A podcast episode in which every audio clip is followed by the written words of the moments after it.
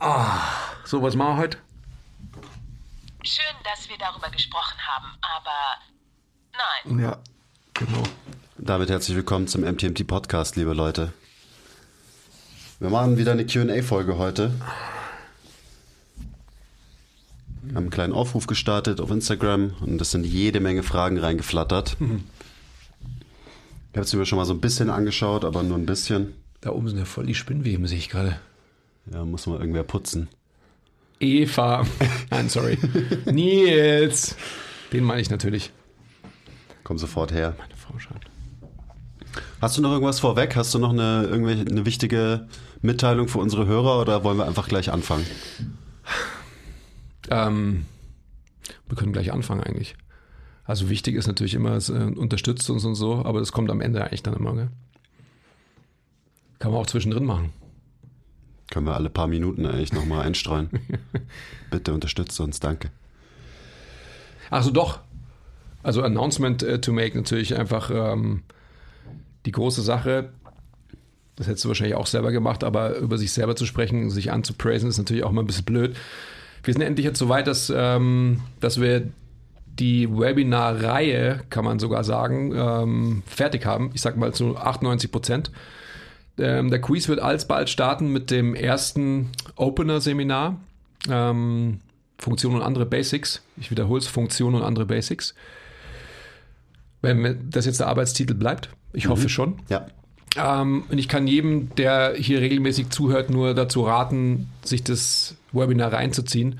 Ob live und dann am Ende des Tages irgendwie ähm, rege daran teilzunehmen an der Diskussion, die sich hoffe ich, hoffentlich ergeben wird oder eben dann danach. Mh, das ist ja danach einfach halt available.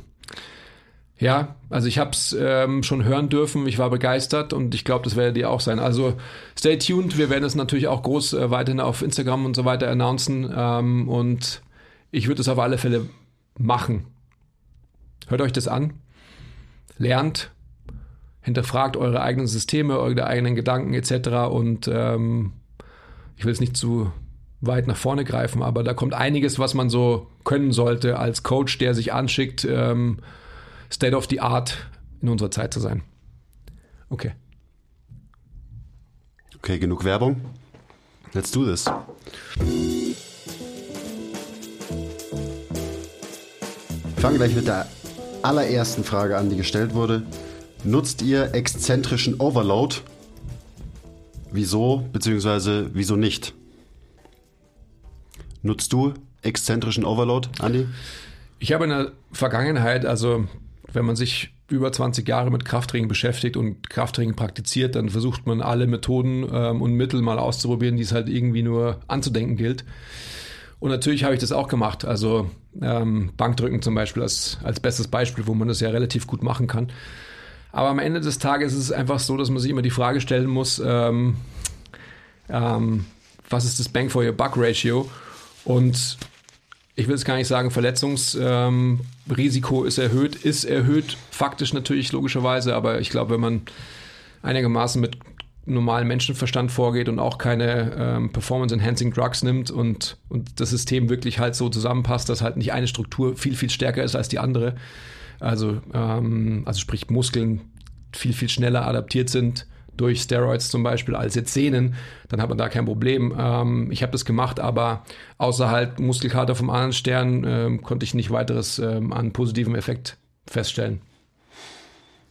Ja, ich würde dazu noch sagen, es gibt so viele Methoden in unserer Welt, in unserer Fitnesswelt, die auf jeden Fall einen Wert haben können, aber dann ist halt immer auch die Frage, wie praktikabel ist das Ganze? Und Training mit exzentrischem Overload ist sowas von nicht praktikabel. Also gerade jetzt unser Bias, wir arbeiten mit äh, normalen Leuten im Personal Training. So wie willst du das umsetzen und wie viel Zeit kostet es alleine, so ein Setup irgendwie aufzubauen oder eben beim Bankdrücken brauchst du zwei Leute, die dann das Gewicht abnehmen oder du brauchst Weight Releasers und extra Equipment und so weiter. Also das kann einen Wert haben, aber die Frage ist, für wen ist es wirklich wertvoll und lohnt sich dann der ganze Aufwand? Und da würde ich sagen, nee. Also wenn du ein äh, Top-Powerlifter bist oder so und irgendwie deine Crowd hast, die dir auch dabei helfen kann beim Setup, dann kann man das bestimmt mal einsetzen. Aber für 99 Prozent der Leute ist es keine re relevante Methode, mhm. würde ich behaupten. Ja. Also was Performance-Steigerung anbelangt, eben von der Durchführbarkeit her schwierig, aber eben trotzdem anzudenken. Also gerade Bankdrücken als, als Beispiel mit, mit zwei Spottern geht auf jeden Fall gut. Ähm, was, was Gewebe Reha anbelangt, also ähm, zum Beispiel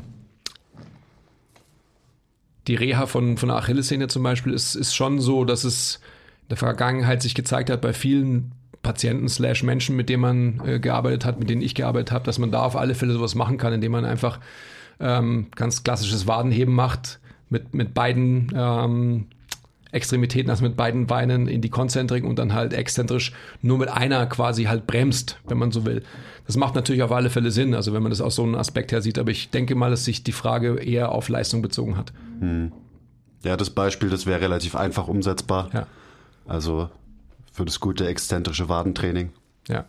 Aber auch wieder, wie groß ist da der Anwendungsbereich tatsächlich für sowas? Also ich glaube schon, also in der, in der Reha definitiv sehr hoch und ähm, auf alle Fälle auch gegeben, äh, beziehungsweise auch State of the Art. Eine ehemalige Mitarbeiterin auch von MTMT äh, und so ein Schützling von mir, ähm, Shoutout Dr. Julia Zandt, heißt gar nicht mehr so, hat geheiratet, heißt jetzt irgendwie italienisch, hat nämlich einen Italiener geheiratet. Ähm, verzeih mir, dass ich es nicht weiß die hat da ähm, ihre Arbeit drüber geschrieben. Ähm, und mit der habe ich da viel gemacht in der Zeit, als sie ihre, ihren Doktor gemacht hat. Ja, aber du hast ja schon gesagt, du hast alles gemacht. Ja. Du hast, hast schon, hast es schon alles gesehen, schon, alles ausprobiert. Schon ein paar Sachen. So, dann werden wir direkt mal ein bisschen deep. Ich habe äh, Shoutout vergessen, gell? Die erste Frage war von Movement is Life. Shoutout. Und die nächste Frage. Kommt Sorry, ich, ich habe immer gedacht, so, dass es halt ein Thing ist, dass halt irgendwelche ähm, Podcast-Hosts irgendwelche Namen nicht sagen können. Ich habe immer gedacht, so, hey, lesen die nicht gescheit oder haben die sich das schlecht notiert oder sonst was, aber it's a thing, oder? Also die Namen sind halt einfach schwer lesbar. Ja, richtig. Okay. Also Shoutout trotzdem natürlich. Der nächste Shoutout geht raus an den Donai. Und der Donai hat gefragt, was ist das Warum von MTMT? Mhm. Perfekte Frage für dich. Ja, aber es ist ja eigentlich dein, ähm, dein Schützling. Du kannst ja mal, also ich kann die Frage an dich zurückgeben, weil es ja sehr interessant ist, ob du das ähm, Warum von MTMT verstanden hast. Und also, vielleicht nur, nur ähm, vorab, vielleicht kann man da ja auch, also vielleicht kann man, vielleicht muss man, vielleicht muss man auch nicht separieren ähm, in diese beiden Firmen von MTMT. Ich würde sagen, das muss man auf jeden Fall. Okay. Also ich kann das mal beantworten eben für die Company, wo ich auch Mitgründer bin. Mhm. Also das hier, der Podcast und alles, was ihr so seht, was das so beinhaltet. Und da ist, glaube ich, äh, unser Warum, dass wir bessere Antworten auf die Fragen der Fitnessbranche geben wollen. In einem Satz runtergebrochen. Und das fasst eigentlich auch ganz gut zusammen. Also das hat viel auch so mit unserer und auch meiner persönlichen Entwicklung zu tun, dass wir diese, ich nenne es mal, Mission ähm, eben gesehen haben und angenommen haben, weil ich halt so über die Jahre mich mit allen möglichen Konzepten und Systemen und so weiter auseinandergesetzt habe. Aber irgendwie hat mir immer was gefehlt und ich war nie so ganz zufrieden eben mit den Antworten, die ich so bekommen habe.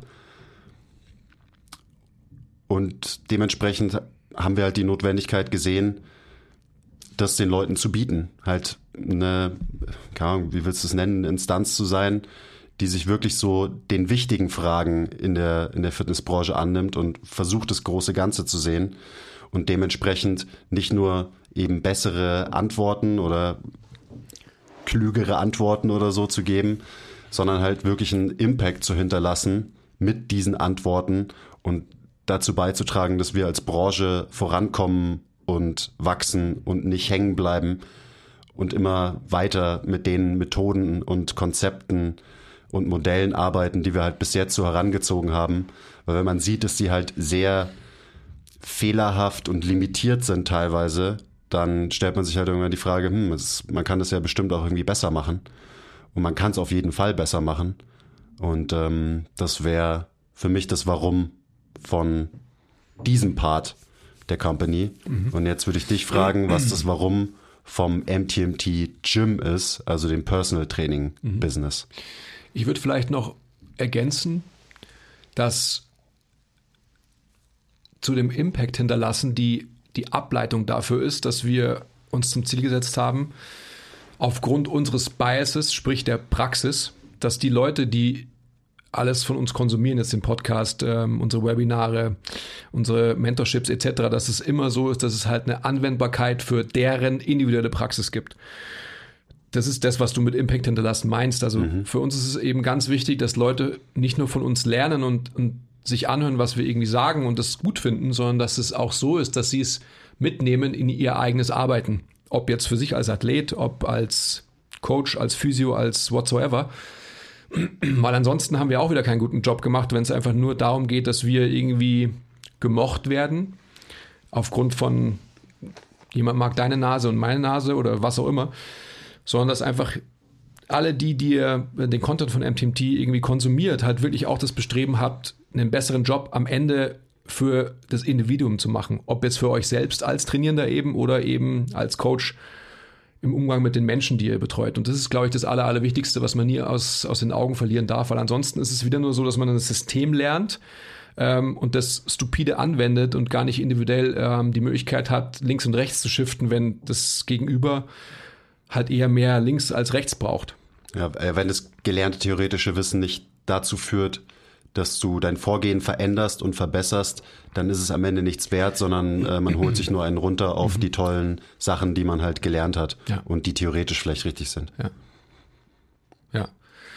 Ähm, ich glaube, dass, dass das, was ähm, MTMT Gym, sage ich jetzt einfach mal, also die unser wirklich physisches Personal Trainings Business, das differiert da gar nicht so sehr. Ähm, ich fasse es mal so zusammen, dass ich habe jahrelang in meiner vom Tilo und von mir kreierten Mini-Bubble gelebt, also sprich oben in unserem Gym und ähm, war extrem zufrieden damit, was wir für einen Impact hinterlassen haben bei den Menschen, die Tag ein, Tag aus zu uns kommen, über Jahre hinweg. Und das geht ja über die Grenzen der Gründung von MTMT, also von unserem Gym hinaus. Also sind ja nochmal zehn Jahre davor, also sprich 20 Jahre plus, die letztendlich halt das ausgemacht haben, dass wir uns dahin entwickeln konnten, wo wir jetzt heute sind. Ähm, es ist einfach ganz wichtig, dass, dass man nicht stehen bleibt, sondern dass man einfach sein eigenes Wissen und vor allem Handeln immer wieder hinterfragt.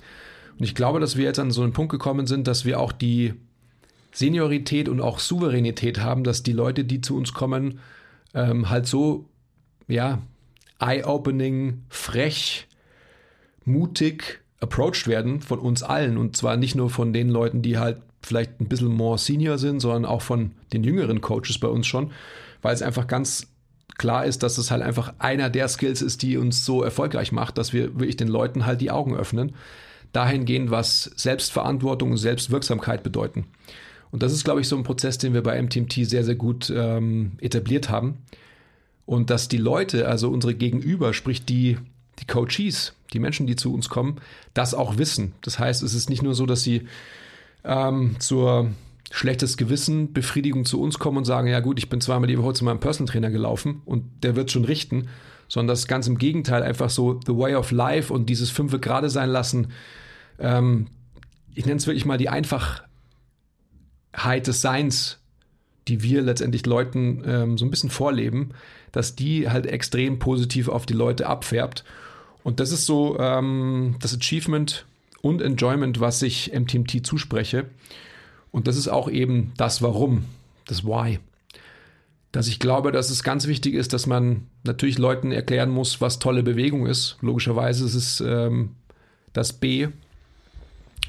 Und das ist die Grundlage unseres Handelns. Und alles andere ist sowieso eingebettet in, in die restlichen Buchstaben vom biopsychosozialen Modell, ähm, was für uns taken for granted genommen wird. Also warum?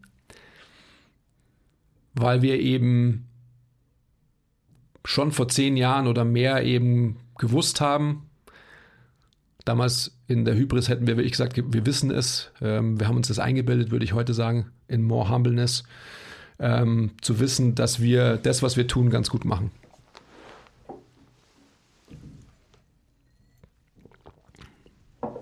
Okay. Der Ben WDM, Shoutout, hat gefragt, was unsere Meinung zu Barfußschuhen ist.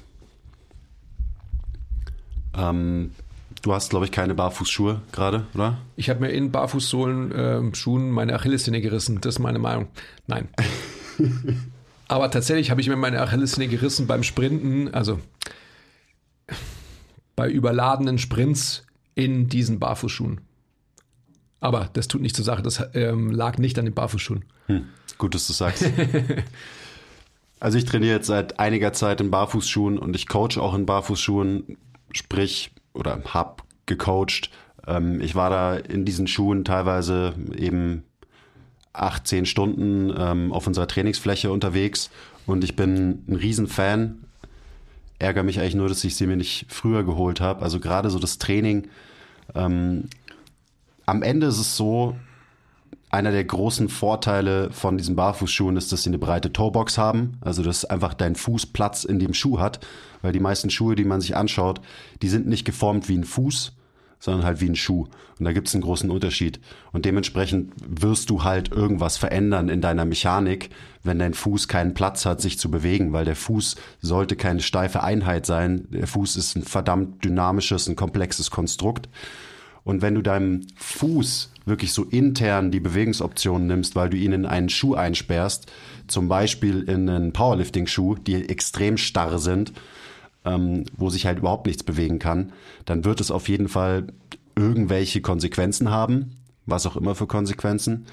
Und ähm, seitdem es mir wichtiger geworden ist, variabel zu sein mit Training und wirklich meine Funktion durchs Training zumindest zu erhalten, ähm, macht es für mich sehr viel Sinn, mit Barfußschuhen zu trainieren, weil eben diese Struktur, der Fuß, das Sprunggelenk, einfach die Möglichkeit hat, sich wieder zu bewegen und zwar so zu bewegen, wie es sein sollte. Also auch trotz, also ich habe einen Schuh an, trotzdem kann mein Fuß supinieren und pronieren und kann sich bewegen, was er in vielen anderen Schuhen gar nicht könnte. Deswegen bin ich Riesenfan von Barfußschuhen. Ähm, du hast es mit dem Sprinten angesprochen. Ich habe auch überlegt, ob ich mir jetzt gleich Barfußschuhe fürs Laufen hole.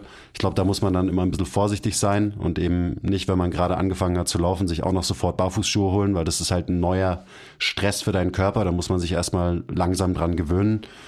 Ähm, also, wenn du 30 Jahre lang in irgendwelchen gepolsterten, gestützten Schuhen unterwegs warst und von jetzt auf gleich änderst du alles und ziehst Barfußschuhe an, gehst damit laufen äh, eine Stunde oder so, dann kann es sein, dass das zu Problemen führt, weil dein Körper einfach noch nicht bereit dafür ist. Das will ich nur so als Disclaimer dazu sagen, dass man halt auch bei sowas wie einem Schuh eine gewisse ähm, Adaptionsphase braucht und sowas langsam steigert. Wie gesagt, ich habe keine Ahnung, ob du die Achillessehne gerissen hast, weil du Barfußschuhe anhattest, aber ähm, eben Verletzungsrisiko steigt erstmal, wenn du umsteigst, weil dein Körper was ganz anderes gewöhnt ist. Hm. Hm.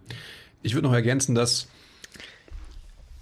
ich glaube sogar, dass halt natürlich barfuß zu trainieren am Ende noch besser wäre. Ähm, so einen Schuh gibt einem aber natürlich den nötigen Grip, wenn es so ist, dass die Surfaces, auf denen man sich bewegt, halt einfach eher slippery sind. Das heißt, ähm, wenn es so ist, dass man halt keine Ahnung, also bei uns, bei unserem Gymfloor, der ja sehr, sehr edel ist und so weiter, wird man da, wenn man schwitzt, auf alle Fälle halt keinen guten Grip haben. Und das brauchst du halt einfach für einige Übungen. Von dem her, ähm, wenn man das weiß und wenn man vielleicht auch weiß, dass man eher dazu neigt, am Fuß, sprich an, auf der Fußsohle stärker zu schwitzen, dann macht das definitiv Sinn. Ansonsten hat man auch, wenn man vermeintlich, ich sag mal, eher sich in, in, im Raum nicht bewegt. Also wenn man Split Squats macht und keine Lunges und ähm, eben keinen großen Grip braucht dahingehend, dass man, dass man halt die Position nicht halten kann, dann würde ich auch sagen, dass man das natürlich auch bestens barfuß absolvieren kann. Aber mh, hm, so ein Schuh ist auf alle Fälle gut. Mhm. Right, nächste Frage. Die könnte jetzt äh, ein bisschen, bisschen länger dauern. Der Yannick PWD, Shoutout hat gefragt, wie lerne ich eine richtige, in Anführungszeichen, tiefe Kniebeuge? Das ist natürlich jetzt wieder eine geladene Frage. Man kann anfangen zu philosophieren, was ist eine eben in Anführungszeichen richtige Kniebeuge. Ich würde das Ganze jetzt mal anhand von dem, was für uns eine gute Kniebeuge darstellt, so ein bisschen erklären und jetzt keine Grundsatzdiskussion über Kniebeugen starten, sondern einfach eben, was machen wir für uns selber und für unsere Kunden, um denen ähm, eine gute Kniebeuge beizubringen und eben unter dem Bias, was wir für eine gute Kniebeuge halten. Was nicht ein Backsquat bedeutet. Das muss man schon dazu sagen, glaube ich. Ja. Also wenn. Also halt das Bewegungsmuster Kniebeuge und mhm. nicht eine Übung Kniebeuge wie zum Beispiel den Backsquat. Ah. Da reden wir jetzt mal drüber. Mhm. Willst du loslegen? Naja, ich finde, also diesen Unterschied zu erklären, ist einfach schon mal das Aller, Allerwichtigste, weil das hat man ja schon in, glaube ich, im letzten QA auch mit den ähm, Gewichtheberschuhen, mit einer Fersenerhöhung und ob das Cheating ist. Ähm, ich will nur noch mal festhalten, dass einfach ein Backsquat nicht der Holy Grail einer Kniebeugen-Ausführung darstellt. Jedenfalls nicht für uns, sondern dass wir einfach eine Kniebeuge ähm, unter anderen Gesichtspunkten als beneficial ansehen, als ähm, dass ich eine, eine, schwere Langhantel oder halt eine Langhantel auf dem Rücken habe und dementsprechend bis parallel oder tiefer als parallel beugen kann. Ja. Also es geht ja auch um eine tiefe Kniebeuge. Das ist ja vielen Leuten wichtig und das ist auch, das halte ich auch nach wie vor ähm, für wichtig. Nicht unbedingt, weil man eine tiefe Kniebeuge können muss für XY, aber alleine den Skill zu haben, eine tiefe Kniebeuge durchführen zu können, ist irgendwie ein Abbild dafür, dass du dich insgesamt ganz gut bewegen kannst, dass du eben Bewegungsoptionen hast, ähm, dass du gewisse Strukturen stabilisieren kannst, deswegen auch andere wieder eben durch eine große Range of Motion bewegen kannst. Von daher ist der Skill, ähm, eine tiefe Kniebeuge zu können, auf jeden Fall ein guter und ist ja auch so eine Art ähm, Screening-Tool für uns, Assessment-Tool, dass man sich halt anschaut, wie beugt jemand und dann kann man eben auch über Zeit sehen, ist jemand besser geworden. Und von daher ein guter Indikator. Aber jetzt mal zu der Frage, also wie lernt man eine, eine tiefe Kniebeuge? Ich würde, und das ist jetzt natürlich pauschal gesagt, aber ich würde immer anfangen mit einem Frontload, also die Last vorm Körper halten. Super geeignet ist da ein Goblet Squat. Ich würde meistens auch anfangen mit einer Fersenerhöhung eben, was du gerade schon angesprochen hast. Das ermöglicht den meisten eine bessere Verschiebung vom Körperschwerpunkt und dementsprechend auch eine bessere Range of Motion und insgesamt eine vertikalere Bewegung vom Becken, was ein wichtiger Faktor ist für eine gute Kniebeuge, dass du halt keinen Hinge machst, also zurück zu Backsquats. Wenn du einen Backsquat machst, dann machst du wahrscheinlich vom Bewegungsmuster her gar keine Kniebeuge, sondern einen Hinge. Und wir reden ja jetzt vom Bewegungsmuster Kniebeuge. Ähm, dementsprechend wird eine Last, die du vorm Körper hast, immer dazu führen, dass die Übung insgesamt vertikaler ausfällt. Ist ja auch ganz klar. Also wenn man sich den gleichen Athleten anschaut und der macht einmal einen Backsquat, einmal einen Front Squat, dann wird er beim Front Squat immer aufrechter bleiben können. Das Becken wird sich von oben nach unten im Raum bewegen. Bei einem Backsquat wird sich das Becken tendenziell eher von vorne nach hinten und wieder nach vorne im Raum bewegen. Also Fersenerhöhung, Frontload und wenn man so will, also wie wie schaffe ich das, dass die über Zeit tiefer wird? Da kann man gut mit Tempo arbeiten, langsam Exzentrik, eine Pause unten einbauen und so über Zeit halt einfach seine Range of Motion steigern. Man muss sein axiales Skelett dafür in Check haben. Also mhm. man muss sein Becken und seinen Brustkorb quasi übereinander gestackt halten können. Zumindest auf jeden Fall in dieser Position die Bewegen anfangen, weil dir das einfach auch wieder mehr Range of Motion erlaubt am Ende. Wenn du schon eine Kniebeuge anfängst in einem Anterior Pelvic Tilt, dann wirst du nicht tief beugen können, weil du fängst in der Hüfte schon in einer flektierten Position an. Dementsprechend kannst du nicht mehr so weit in die Flexion reingehen, weil du da schon bist quasi. Sprich, du fängst in, wenn du mit einer neutraleren Position im Becken anfängst, dann hast du auch mehr Potenzial für Range of Motion. Und alleine das zu coachen bei jemandem kann schon dazu führen, dass der auf einmal von parallel zu deutlich unterparallel kommt in der Kniebeuge. Und wenn du dann noch eine Fersenerhöhung dazu nimmst, den Frontload, dann kriegen die meisten Leute eh schon eine tiefe Kniebeuge hin. Und von da aus würde ich das dann eben auch über Intensität steigern, also vom Goblet Squat mit einer Kettlebell zu Goblet Squat mit zwei Kettlebells zu vielleicht Front Squat und ähm, dann irgendwann auch einen schweren Safety Bar Squat. Das wäre für mich, für das Bewegungsmuster Kniebeuge, so ja, die Variante, die man halt am schwersten beladen kann und wo die Chance immer noch hoch ist, dass es tatsächlich eine Kniebeuge vom Bewegungsmuster ist. Und auch eine super Variante dafür sind Headfield Squats. Also gerade wenn es um Range of Motion geht, du hältst dich fest, hast die Safety Bar auf dem Rücken. Dadurch kannst du unfassbar tief beugen, weil du halt eine gewisse Referenz hast, weil du dich festhältst. Du gibst deinem System dadurch Stabilität und diese Stabilität erlaubt dir wiederum mehr Beweglichkeit, mehr Range of Motion. Ja. Ich würde nur zusammenfassend vielleicht nochmal sagen, dass die Grundlage immer die ist, dass das Achsenskelett in Check ist, also sprich, dass man einen Stack hat.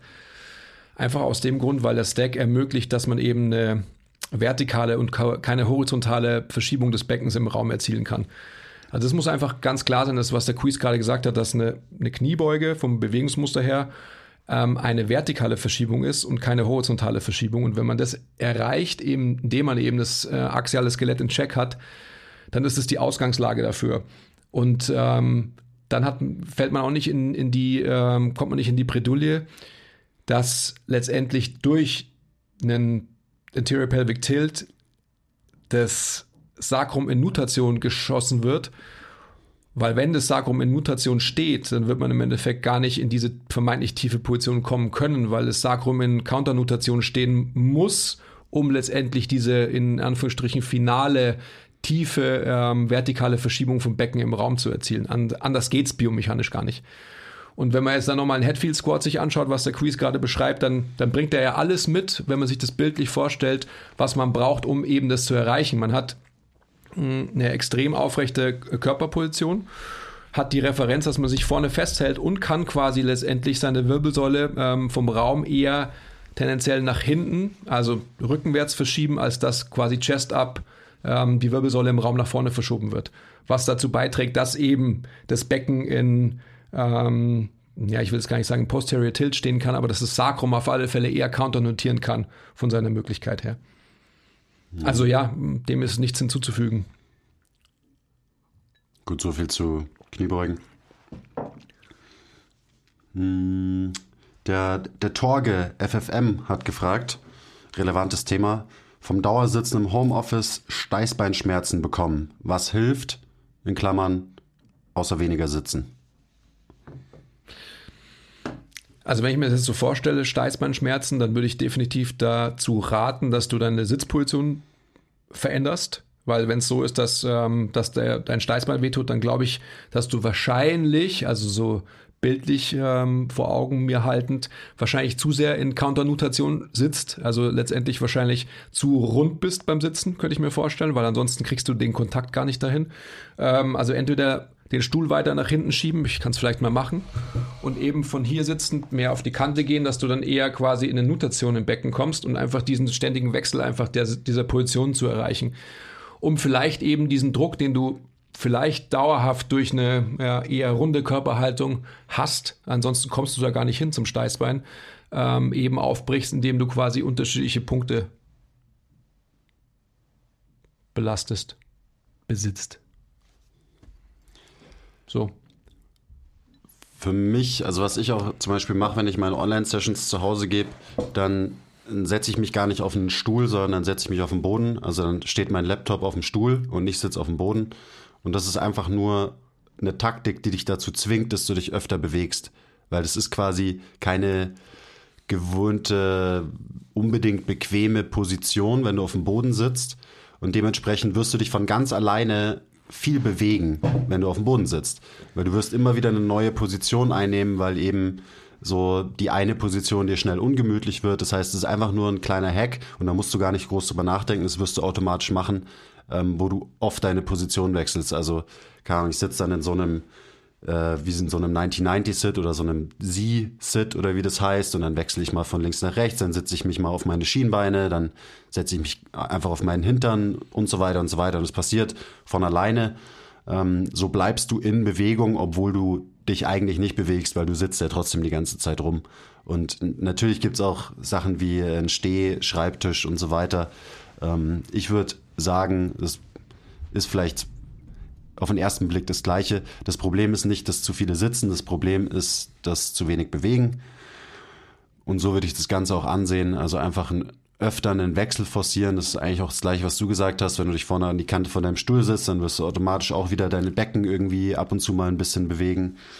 Bei jedem Telefonat aufstehen und durch die Wohnung laufen, äh, generell ab und zu mal einen kleinen Break einbauen und äh, und so weiter. Also so die, die Sachen, die man eh irgendwie hört. Es geht nicht darum, eine ergonomische Sitzposition zu finden, ähm, was auch immer das sein soll. Das ist für mich auch so ein, so ein dämlicher Mythos, dass es die eine Sitzposition, also es ist definitiv falsch.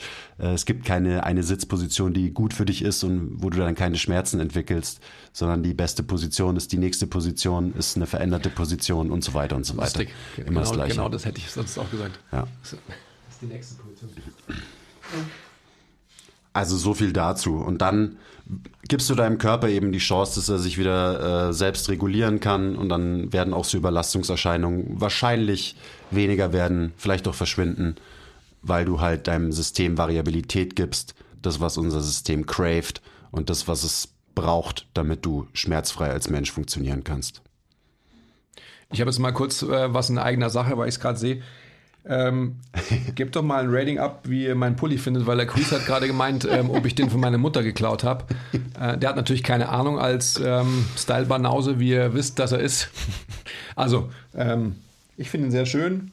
Schreibt mal in die Kommentare oder, oder so, ähm, wie ihr ihn findet. Ja, ich finde den schon auch schön. Ich meine, okay. der, der passt ja auch zu dir und okay. so deinem Alter. Ähm, Haben wir es schon wieder. Ich könnte es nicht tragen, aber. So, was machen wir als nächstes? Ah ja, das ist eine, das finde ich eine gute Frage, weil wir das, glaube ich, ein für alle Mal klarstellen müssen. Die Mona Eva hat gefragt, was macht ihr momentan ungefähr? Genau. Physiotherapie ist ja ein sehr weites Feld. oh je. Und äh, dieses Missverständnis, das eben, das müssen wir mal aufklären. Wir sind keine Physiotherapeuten. Hier in unserem Gym arbeitet kein einziger Physiotherapeut. Wir sind Coaches, Trainer. Woher kommt denn das? Vielleicht, weil wir uns äh, halt öfter mal einen Physiotherapeuten als Gast auf dem Podcast holen. Und ich meine, natürlich sind die Parallelen auch einfach da zwischen dem, was wir machen und einem Physiotherapeuten, weil ein guter Physiotherapeut wird immer ganz ähnlich arbeiten wie wir, nämlich mit Bewegung und Training. Und dementsprechend sind die Unterschiede da für mich eigentlich gar nicht so groß. Und deswegen kann es eben auch mal schnell passieren, äh, dass wir für Physiotherapeuten gehalten werden, was wir nicht sind. Hm. Ah ja, genau. Und die Frage war ja auch, was macht ihr momentan ungefähr genau? Das finde also, ich, find ich, find ich, ja schon wieder gut eigentlich. Was machst du so momentan ungefähr genau eigentlich? Ich?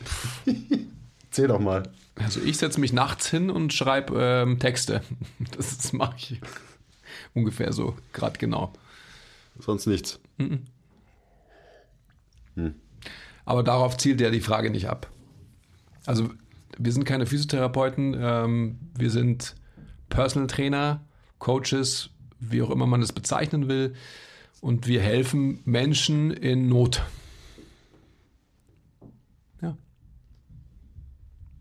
Müssen aber nicht zwingend in Not sein. Doch, jeder, jeder kommt mit einer Not hierher. Okay, stimmt auch wieder. Mhm. Absolut. Ja, gut, ähm, next. Next.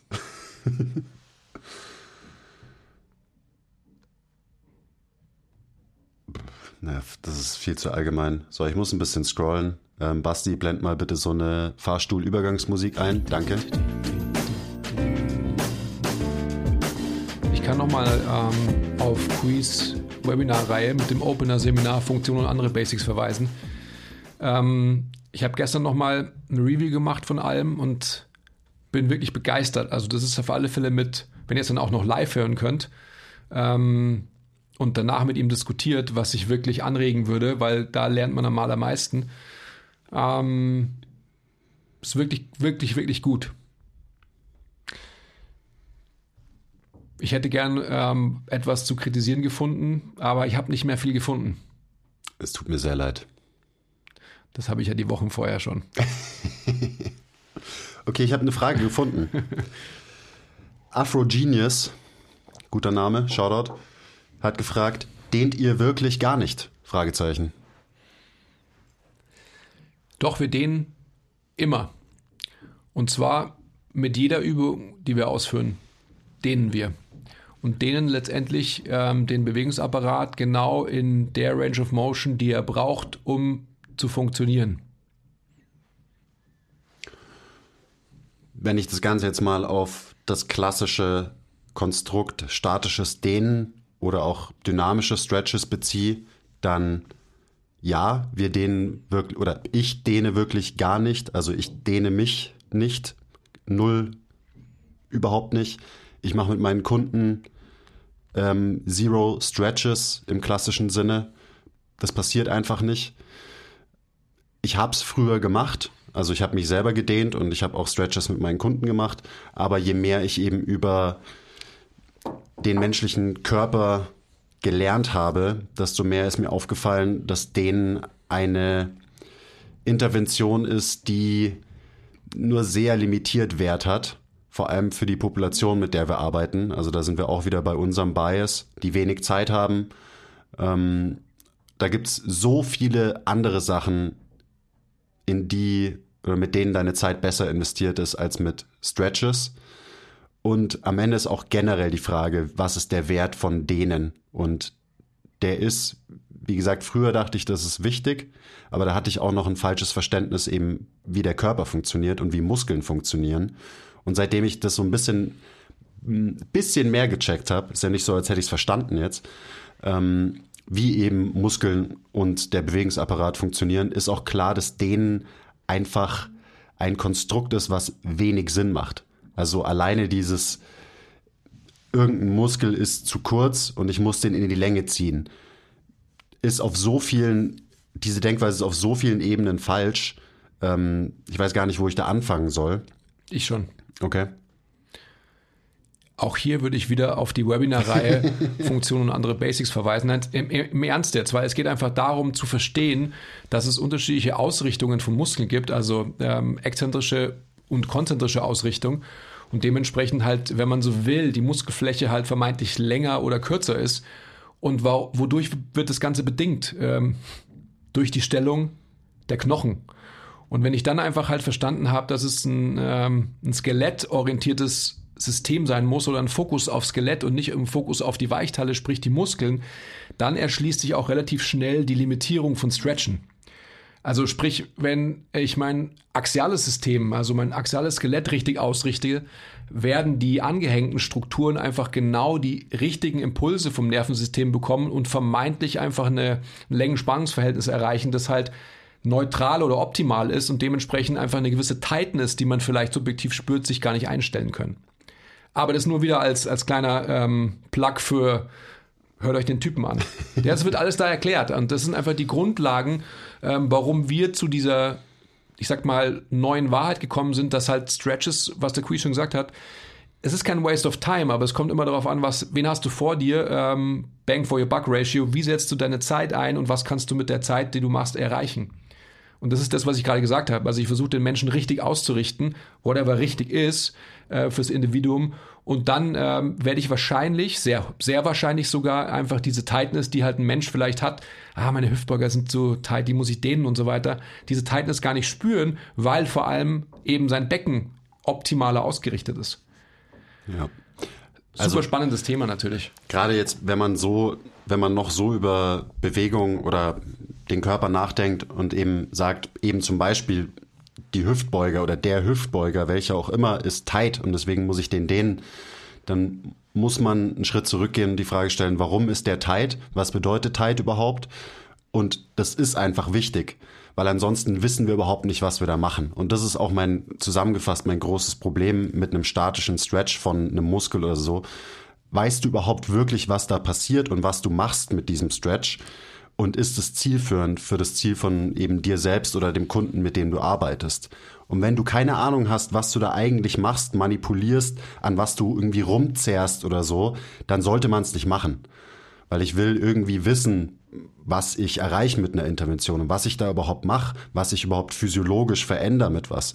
Und ähm, wenn mir dann jemand kommt und halt diese vereinfachte Darstellung sagt so, ja, der Muskel ist kurz und ich mache den mit einem Stretch länger und das ist gut, sorry, dann kratzt du gerade so an der Oberfläche und hast eben keine Ahnung von den Mechanismen, die dem zugrunde liegen. Da sind wir dann relativ schnell wieder bei dem, wer heilt, hat Recht. Ähm, also so könnte man es weiterspinnen. Das hatten wir ja auch. Äh, Shoutout mit Pat Breilowski. Ähm, Im weitesten Sinne, out of the box. Hört euch den Dude an oder das Podcast mit ihm.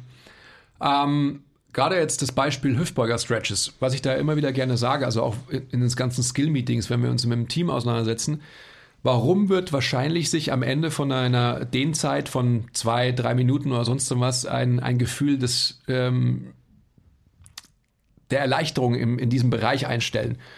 Weil sehr wahrscheinlich die Atemmuster sich dahingehend verbessert haben, dass das axiale Skelett durch eine verbesserte Atmung sich optimaler ausrichtet und dementsprechend einfach halt das Längen-Spannungsverhältnis des Hüftbeugers, des einen, den es da gibt, ähm, sich verbessert haben wird. Und dementsprechend der, äh, der Mensch sich irgendwie denkt, ah, es fühlt sich besser an. Also sprich, was ist dann letztendlich wirklich das Ausschlaggebende gewesen? Sicherlich nicht die Dehnung an sich, sondern definitiv die Veränderung der Atmung und dadurch die Veränderung des axialen Skeletts. Also zusammengefasst nochmal auf die Frage, dehnt ihr wirklich gar nicht? Ja, wir dehnen wirklich gar nicht. Alright, next. Ähm, Shoutout Leo, Atmung beim Training verbessern. Die besten Tipps. Super diebe Frage natürlich, kann man eine ganze Folge drüber machen. Äh, wir probieren das jetzt trotzdem mal so halbwegs kompakt zu beantworten. Mhm. Was eine Challenge ist bei so einer dieben Frage. Aber eigentlich auch nicht. Also runtergebrochen auf Grundprinzipien kann man es auch relativ schnell abhandeln wahrscheinlich. Ich finde, es ist schon eine sehr spannende Frage, die man halt auch sehr, sehr deep beantworten könnte. Also das werde ich dann auch gleich. Okay, go. Na du. Ich? Ja, ich will ja im Endeffekt dann ähm, auf das draufsetzen, was du gerade sagst dann. Okay, ich würde da das Prinzip Position Dictates Function heranziehen und wenn ich während dem Training Atemmuster verbessern will, dann ist mein erster Fokus, wie ist die Position, auch wieder vom axialen Skelett, wie stehen Becken und Brustkorb zueinander. Und wenn die in einer guten, halbwegs neutralen Position, was auch immer das jetzt fürs Individuum bedeutet, stehen, ähm, dann ermöglicht das dem, dem System ein gutes Atemmuster. Und ein gutes Atemmuster bedeutet dann Expansion im Brustkorb, Expansion im Bauchraum in alle Richtungen und eben eine Atmung ohne ähm, großartige kompensatorische Muster, wie zum Beispiel Belly Breathing oder dass sich deine Rippen bei jedem Mal einatmen krass heben und du quasi eigentlich immer, wenn du einatmest, ein Hohlkreuz machst. Also dass du wieder mit den richtigen Muskeln ähm, atmest und es durch die richtige Position den Muskeln überhaupt ermöglicht, dass sie wieder optimal arbeiten können, auch in so einer Bewegung wie dem Atemzyklus. Das wäre für mich der Nummer eins Fokus. Was für eine Position hat der Mensch? Kann er diese Position halten? Sich in dieser Position bewegen und Atmung ist eben eine Bewegung, das gehört da dazu. Und wenn es jemand hinkriegt, auch noch unter Stress, also unter appliziertem Stress, den wir applizieren durch externe Gewichte und so weiter, ähm, dann wird es, und das ist schwierig, weil das ist sehr schwer messbar zu machen, aber dann wird es höchstwahrscheinlich zu Adaptionen führen und langfristig dazu führen, dass sich die Atemmuster von den Menschen verbessern. Auf jeden Fall werden sie sich nicht verschlechtern durch Positionen, die wir einnehmen äh, im Training, die nicht erstrebenswert sind. Und das Besser hätte ich es natürlich nicht erklären können. Und das ist genau der Punkt, wo ich einsetzen würde, weil da könnte man jetzt eine Diskussion weiterführen über Intensität. Und da, das ist das, was ich sagen wollte. Also ähm, du hast eine Position, kannst du nicht stacken, musst du verrecken, hat dieser Antonio Bimseisen mal gesagt. Ähm, und das ist genau das, was ich meine. Also wir sollten uns, glaube ich, darüber Gedanken machen, was, was ist der Kontext, in dem ich mich bewege. Also was ist das Ziel meines Trainings? Und das Ziel des Trainings ist, Atemmuster zu verbessern, slash Gesundheit und Funktion, dann sollte man sich wahrscheinlich darüber Gedanken machen, dass die, ähm, der limitierende Faktor, der zum ich sag mal, Bewegungsabbruch führt, ein Verlassen des Decks darstellt.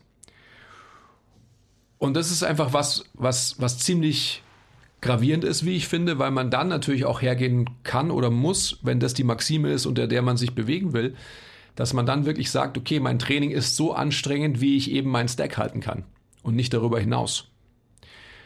Ähm, und das ist natürlich was, was, was jemand, der, ich sag mal, leistungsgetrieben trainiert, definitiv nicht in Account zieht. Zu Recht, weil sein oder ihr Fokus ist ja Leistung. Das heißt, es wird wahrscheinlich in ein Extensions, extensionsgetriebenes Muster gehen, was der Quiz erklärt hat.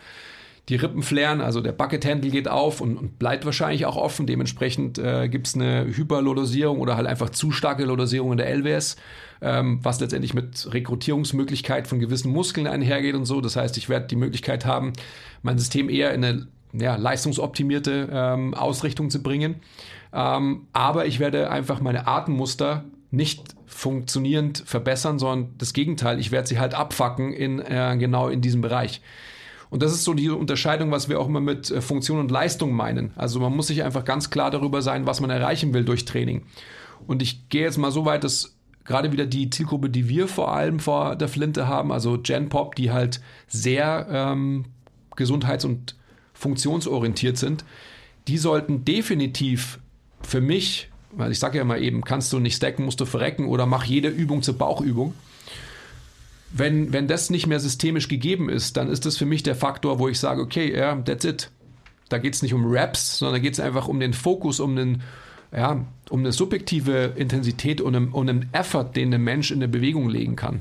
Also um eine Bewegungsqualität, die sich zeigt in einem Stack. Es gibt ja auch den berühmten Spruch von wer auch immer das als erstes gesagt hat, ähm, dass wenn du in der Position nicht atmen kannst, dann ownst du diese Position nicht. Und das wäre ein weiterer Punkt. Also ein, ein Tipp, wie man Atemmuster eben verbessern, fördern kann im Training ist, atme und schau, dass dein Kunde atmet. Und das meine ich wirklich so. Weil wenn du bei jeder Wiederholung, die du machst, die Luft anhalten musst, dann ownst du irgendwas nicht in dieser Bewegung, irgendeine Position. Sprich, du solltest eigentlich die ganze Zeit atmen können, während du trainierst. Auch wieder. Kontext, wenn du ein Powerlifter bist, nein, dann hältst du die Luft an, dann atmest du nicht. Ähm, machst ein Valsalva-Manöver, also sprich, du atmest, du versuchst quasi auszuatmen gegen eine ähm, geschlossene Luftröhre und so weiter. Das sind alles Techniken, die kann man sich zunutze machen, um viel Gewicht zu bewegen. Aber die Frage ist eben, mit welcher Population arbeitest du, was ist dein Ziel und so weiter und so weiter.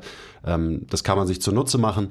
Aber wenn ich mit meinen, keine Ahnung, mit meinen äh, Software-Engineers trainiere oder so, dann will ich nicht, dass sie die ganze Zeit die Luft anhalten und bracen und dadurch eben Muster aufspielen, die eben auch wieder nicht erstrebenswert sind, sondern dann sollen die atmen können, während sie sich bewegen. Das ja. ist wichtig. Also wir Menschen, wir können die Atmung von Bewegung quasi entkoppeln. Das können, glaube ich, nur Menschen.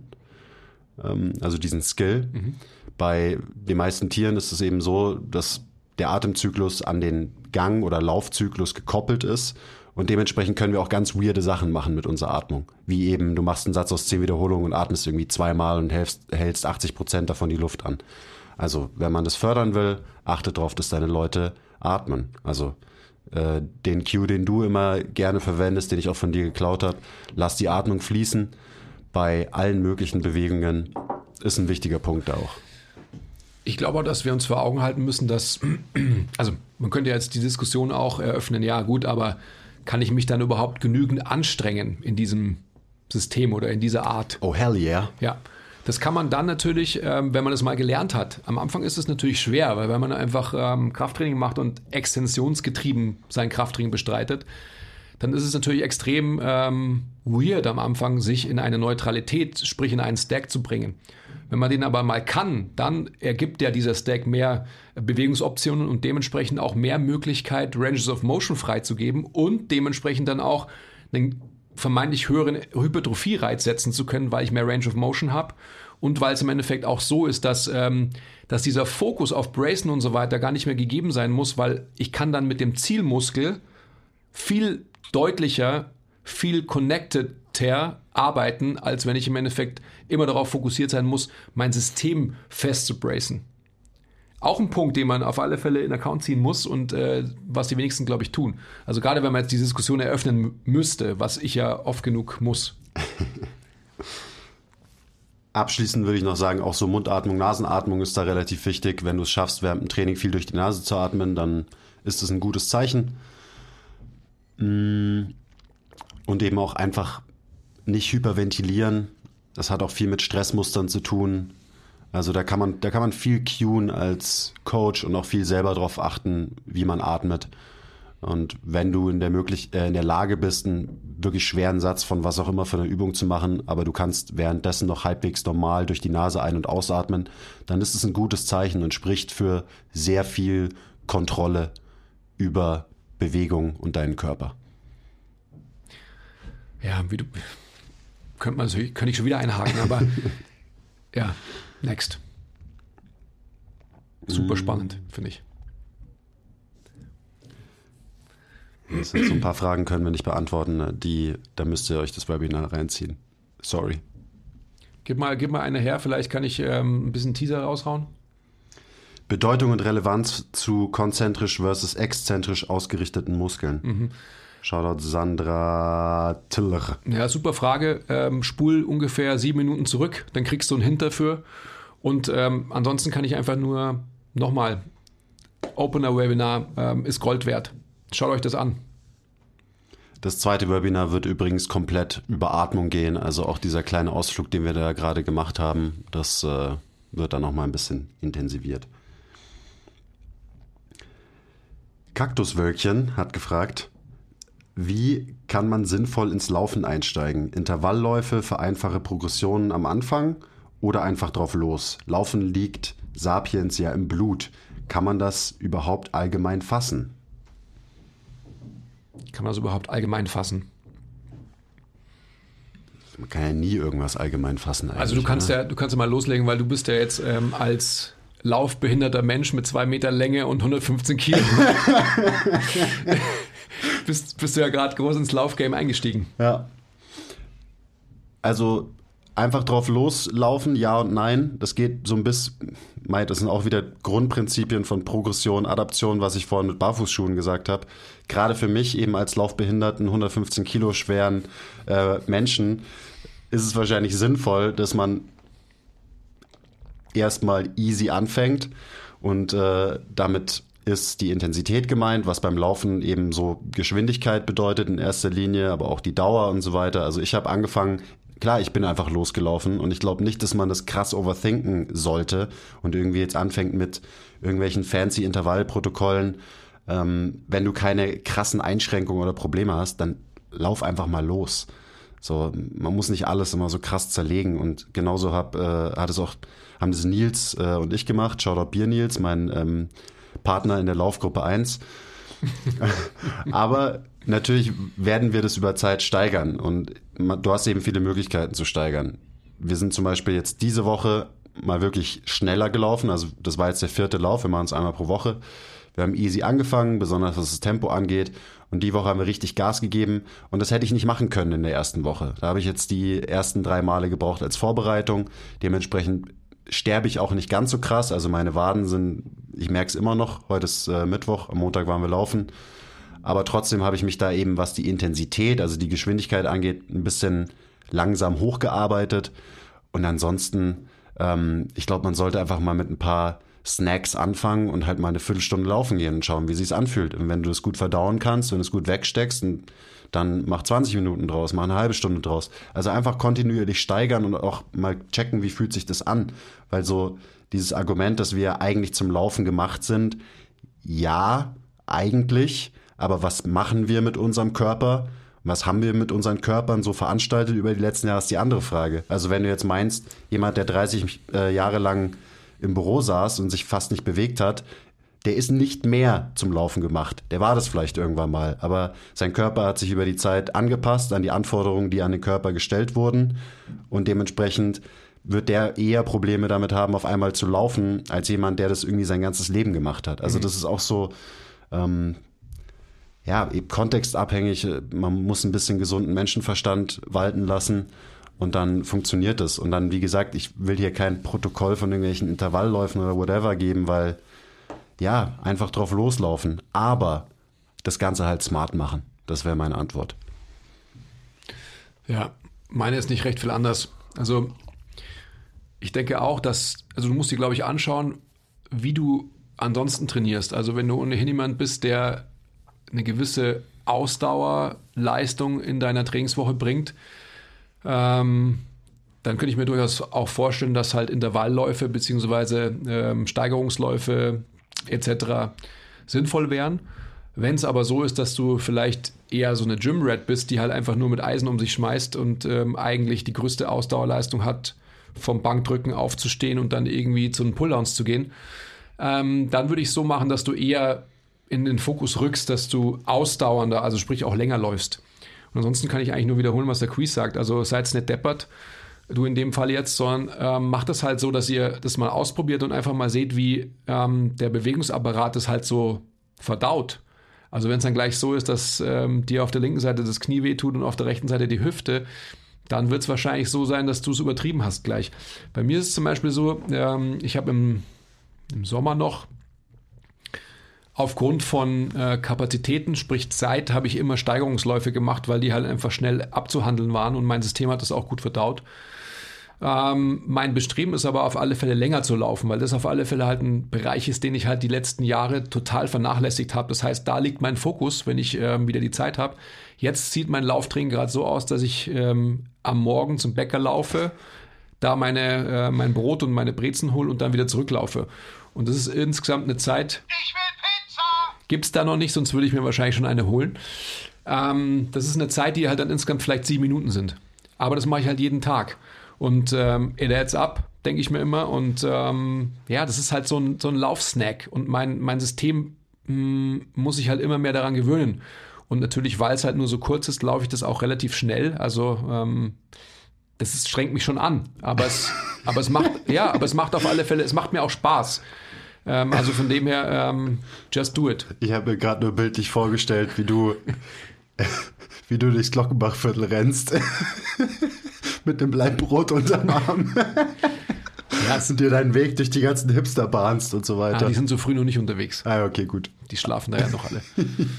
Also so, so würde ich es machen. Ich würde mir anschauen, was, was trainierst du normalerweise, wie, ähm, wie groß ist der Fokus auf deine ausdauernden Elemente in deinem, in deinem Training, deiner Trainingswoche und wenn die schon in Check sind, dann würde ich tatsächlich intensivere Läufe machen und ansonsten so wie der Quiz beschrieben hat. Abschließen äh, kann ich die Frage noch, du kannst auch probieren, wenn du gerade wenn du anfängst, dass du nur durch die Nase atmest beim Laufen. Dadurch limitierst du die Intensität natürlicherweise so ein bisschen, weil du kannst es irgend, kannst es nicht übertreiben. Ähm, weil eben die maximale Intensität, da muss man dann irgendwann auch durch den Mund atmen. Das finde ich ist ein ganz gutes Tool, dass man es halt irgendwie nicht übertreibt am Anfang. So ein bisschen selbst regulatorisch, mhm. Autoregulation. Mhm. Pipapo. Mhm. Da könnte man auch jetzt ein weiteres Fass aufmachen. Hör auf. Okay. Ähm, Machen wir noch zwei Fragen, dann ähm, ist gut, glaube ich. Finde ich gut, ja. ja. Äh, Mona Eva, nochmal Shoutout, hat gefragt, was waren euren, eure schönsten Erfolge, die ihr mit Kunden hattet? Also vielleicht hast du eine kleine Anekdote, müssen wir jetzt auch nicht ewig drüber philosophieren. Ähm, ist natürlich immer schwierig, dass sofort einem irgendwie so eine Situation einfällt. Ich habe natürlich viele Beispiele. Ähm, ich, ich nehme mal zwei Extrembeispiele raus. Ich habe, das ist jetzt wirklich 20 Jahre her, ich habe ähm, einen Menschen, einen, einen, Mann betreut, der, der war Rennfahrer, also Hobby-Rennfahrer.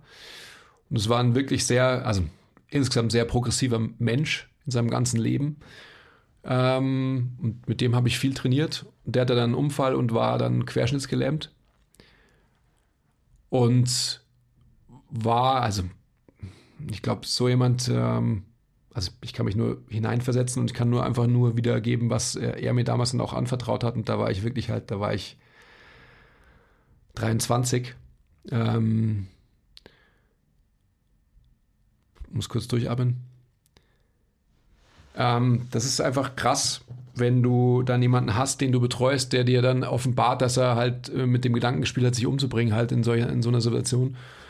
Und wenn es dann so ist, dass, dass man einfach ähm, ähm, durch, durch alle ähm, Tiefen mit so einem Menschen geht, die man nur irgendwie gehen kann und dann am Ende des Tages einfach sieht, also ich kürze es jetzt ab, sonst wäre ich auch zu emotional, dass der dann letztendlich einfach in seinem Rollstuhl, weil er halt natürlich auch äh, krasser Overachiever war, ich habe keinen Kontakt mehr zu ihm, ähm, dann letztendlich halt quasi in seinem Rollstuhl sitzend auch wieder in Anführungsstrichen Leistungssportler wurde und wir das geschafft haben, dass er ähm, neuen Lebensmut gefasst hat und so weiter. Das ist, glaube ich, eine der größten Erfolgsgeschichten, die ich so zu erzählen habe.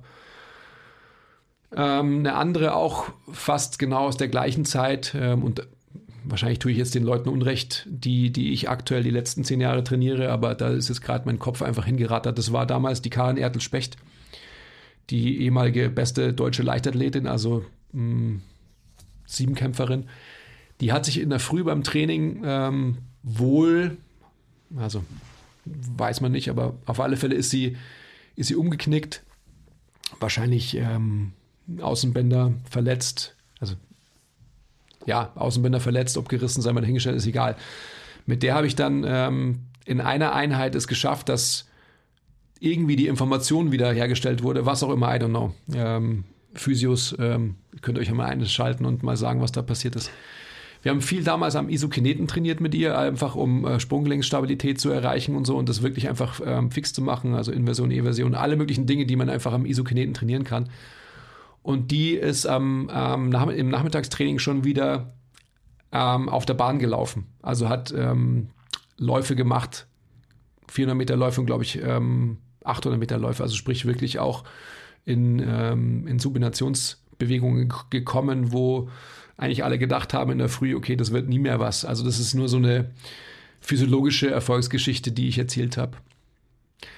Aber mal jetzt dann doch nochmal zurückkommt auf alle Leute, die wir einfach halt in der MTMT-Zeit auch betreuen.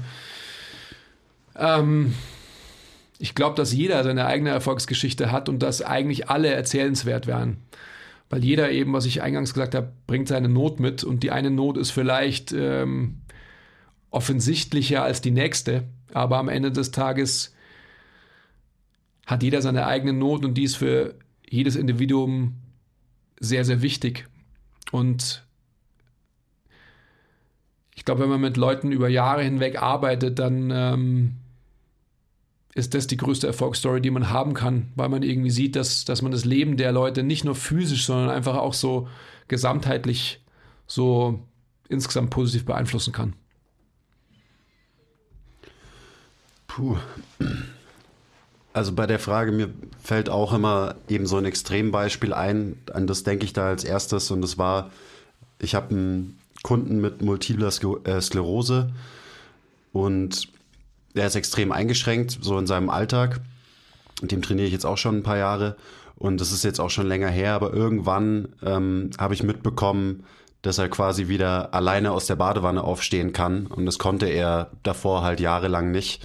Und das war einfach irgendwie so ein kleiner Moment, wo es mich halt auch so, da hat es mich dann auch erwischt. Und es ist halt, da gibt es natürlich, wie du schon gesagt hast, immer viele Geschichten und man hilft Leuten und Schmerzen werden besser. Aber das war irgendwie so, das fällt mir immer als allererstes ein. So dieses vermeintlich kleine Achievement im Alltag, ähm, dass du eben nicht mehr auf jemanden anders angewiesen bist für sowas, sondern das wieder alleine hinkriegst.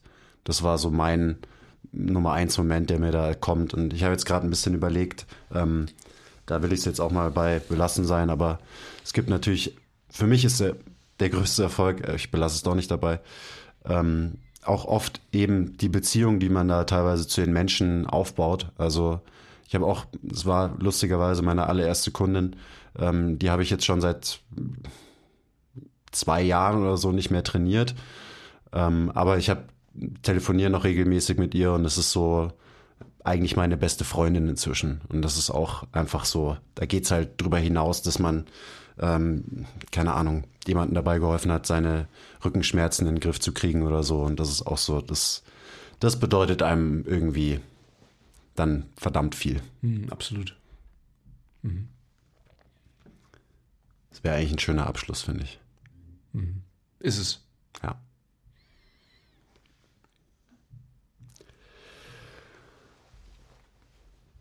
Puh, ist ja ganz schön äh, emotional und deep geworden jetzt am Ende. Mhm. Also danke fürs Zuhören, danke für eure Fragen. Wir haben natürlich wie immer nur einen äh, Bruchteil beantworten können, aber es waren echt viele sehr interessante Fragen dabei. Und ich freue mich ja immer, wenn man mal ein bisschen Zeit hat und die Fragen auch nicht nur alleine in eben 15 Sekunden Instagram Story beantworten muss, sondern mal ein bisschen auch flipfloppen kann äh, und das Ganze so ein bisschen im, im Dialog dann beantworten kann. Ich mag das Format. Sagt uns Bescheid, ob ihr das Format auch mögt, weil dann machen wir einfach mehr von diesen QAs. Ähm, ich glaube, es ist ein, für viele Leute interessant, weil natürlich suchen wir uns dann auch Fragen raus, die eben einen Wert bieten. Nicht nur für den, der die Frage gestellt hat, sondern für alle, die sich so einen Podcast anhören. Also lasst uns ein paar Kommentare da. Sagt Bescheid, ob ihr mehr wollt von QAs oder ob ihr es lieber habt, dass der Andi und ich uns irgendein Thema überlegen und äh, dann philosophieren wir da eine Stunde drüber. Machen wir auch super gern. Ja. Also, vielen Dank für eure Aufmerksamkeit. Wir haben euch lieb. Bis zum nächsten Mal. Bye bye. Bye.